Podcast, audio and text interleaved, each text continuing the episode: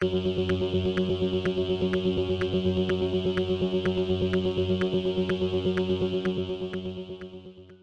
y caballeros, bienvenidos a 10 a 15, un podcast donde se habla de películas y series en un lapso de 10 a 15 minutos. Yo soy Ángel y en este episodio doble tanda voy a estar hablando de The Woman King y de All That Breathe. The Woman King está disponible en Netflix, mientras que el documental All That Breathe está disponible en HBO Max. Así que set back, relax, que 10 a 15 acaba de comenzar.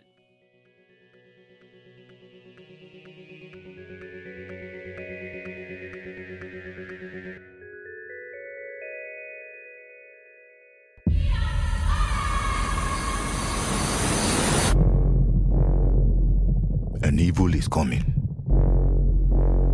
that threatens our kingdom, our freedom. But we have a weapon. They are not prepared for. The Woman King es una película dirigida por Gina Prince Byfoot, que es la directora de The Old Guard de Love and Basketball, y es escrita por Dana Stevens, basada en una historia de Maria Bellows. Sí, la actriz quien también actuó de productora ejecutiva en esta película. Y también en una historia basada por Dana Stevens. El elenco lo compone Viola Davis, Tuso Envedu, Lashana Lynch, Sheila Adam, John Boyega, Jordan Boger, Hero Fine Stephen y Jimmy Odek.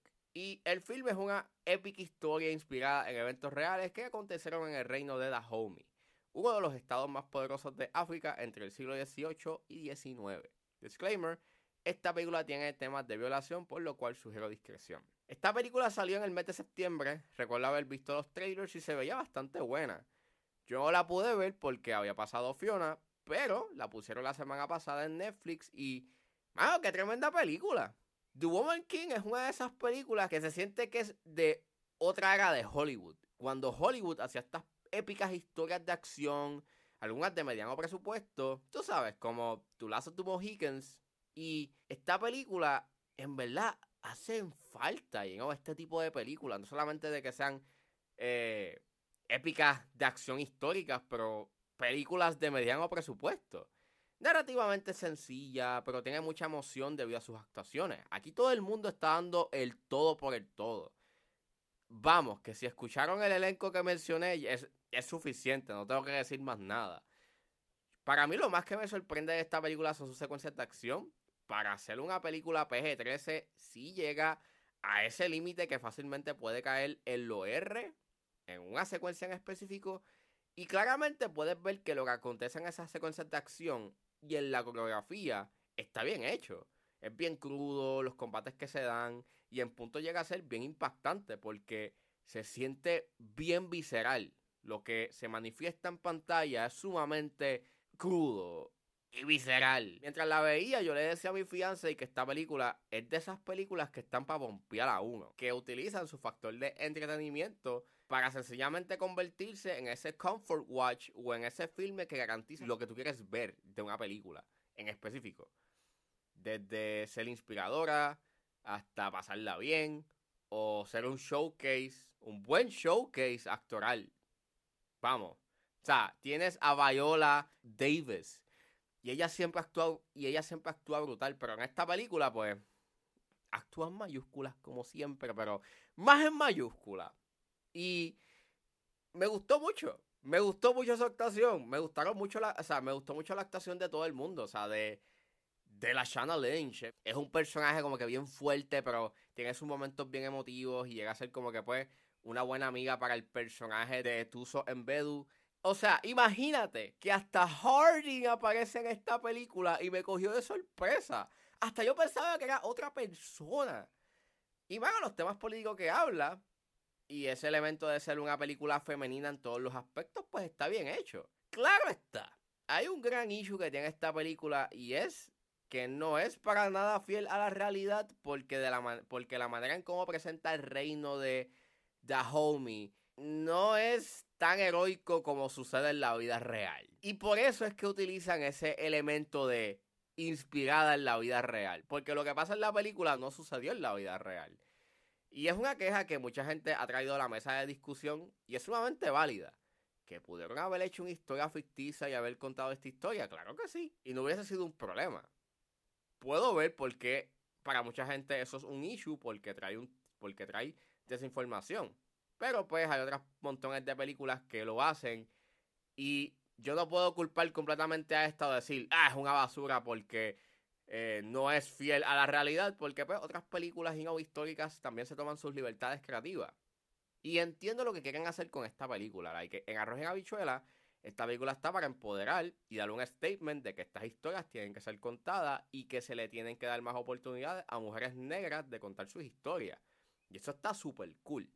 Claro, que sería mucho más cool si las historias que se presentan en pantalla fuesen más parecidos o fieles a la realidad. Pues sí, pero pues, además de eso, diría que el comienzo es un tanto redundante con el párrafo que te digan al principio. Más aún cuando te van contando eso en esos primeros minutos. Pero me imagino que eso está para darle un mayor contexto, you know, de manera más rápida. Pero fuera de eso, es una película que va derechito a mi colección. Es una pena que no haya quedado nominada a los Oscars porque creo, porque creo que Viola Davis y la Shanna Lynch sí se merecían unas nominaciones al igual que en categorías técnicas.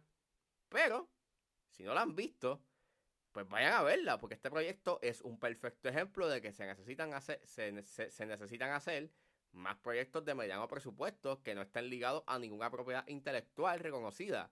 Y fíjate, pueden ser exitosas porque esta película hizo chavo.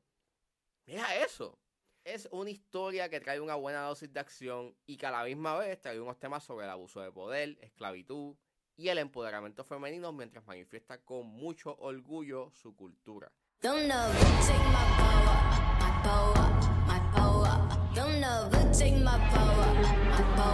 Y saliendo de The Woman King, ahora vamos a hablar de el documental All That Briefs que está disponible en HBO Max.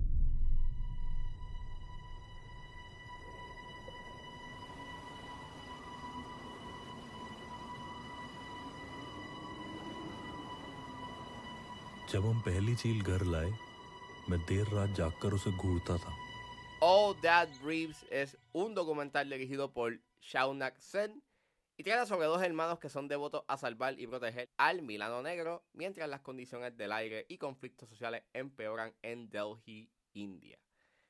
Pues este documental está nominado en la categoría de mejor documental en esta edición de los Oscars eh, como dije, eh, en mi review de Novelty, este, que ya la vi, pues además de Novelty está también esta película, al igual que eh, A House of Splinters, al igual que Fire of Love y All the Beauty in the Bloodshed. Y de todas esas, me faltan ver A House of Splinters y All the Beauty in the Bloodshed. casi todas están disponibles, menos All the Beauty in the Bloodshed, porque pues todavía no la han puesto en ningún sitio, pero Va a estar en HBO Max. Este, solamente que no han anunciado fecha.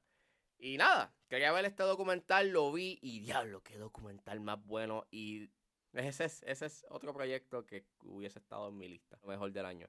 Pero anyways, este, nada más con los primeros tres minutos de este documental yo dije, ok, este documental se ve que va a ser un masterpiece. Eh, y lo es. Eh, imagínate, esos primeros tres minutos me impactaron tanto que yo tuve que darle rewind y decirle a mi fianza y que viese esos, por lo menos esos primeros tres minutos para pa que viese y lo que yo vi. Y también le gustó mucho ese, ese inicio. Es un documental bien cinemático, bien pausado, bien metódico, bien tranquilo, relajado, pero en cierta forma tiene un aura bastante pesimista, nihilista, casi, casi hasta apocalíptico. Eh, te está hablando de temas como las indiferencias, la contaminación, y te está tirando tantos temas y entonces hay un cierto tipo de, de, de elemento filosófico detrás de ello que es poderoso. Y gran parte de por qué me impactó tanto este documental es debido a su foto, o sea, es debido a su fotografía. Es una fotografía sumamente hermosa, con, con un bloqueo de cámara magnífico e impresionante. Y es más impresionante porque, pues, claramente se nota de que hubo un gran equipo you know, detrás. Eh, calculando bien esos tiros porque pues estamos viendo la vida real, pero en punto se siente como si fuese como una película de ficción. Y no, no es ficción. Esto es un evento que, está que pasó en la vida real. Y es impresionante, mano. Es una historia bien hermosa. Hay, hay unas escenas en específico que el, eh, el diseño de sonido junto con la fotografía dan un aura bastante tranquilo, nuevamente, a pesar de ese esa atmósfera tan cargada y tan negativa. Eh, lo que están haciendo estos dos hermanos este, es sumamente, you know, eh, admirable y, da como un mensaje bastante esperanzador, a pesar de toda la adversidad que los rodea en su, en su entorno.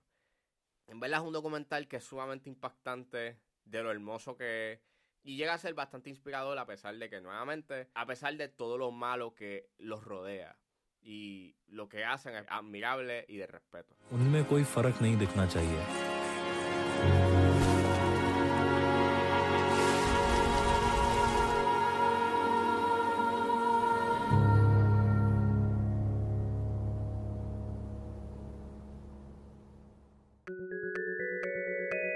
Bueno, eso fue todo en este episodio de 10 a 15. Espero que les haya gustado. Suscríbanse a mis redes sociales. Estoy en Facebook, Twitter e Instagram con Recuerden suscribirse a mi Patreon con un solo dólar. Puedes suscribirte a la plataforma y escuchar antes de su estreno los episodios de 10 a 15 y a 4x3. Me pueden buscar en la plataforma como Ángel Serrano o simplemente escriban patreon.com slash 10 a 15. También me pueden buscar en su proveedor de podcast favorito como 10 a 15 con Ángel Serrano. Recuerden suscribirse. Gracias por escucharme y nos vemos en la próxima.